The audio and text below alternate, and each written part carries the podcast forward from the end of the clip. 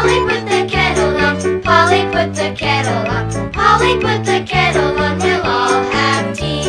Sukey, take it off again. Sukey, take it off again. Sukey, take it off again. They've all gone away. Thanks for the tea, Polly. And Polly gave them some of her very special cinnamon tea to take along as a gift for King Cole. Just the thing for a king. So they climbed back into the wagon and headed down the coast road and began to sing of toads and fishes and birds and bees, crickets and lizards and crows in the trees.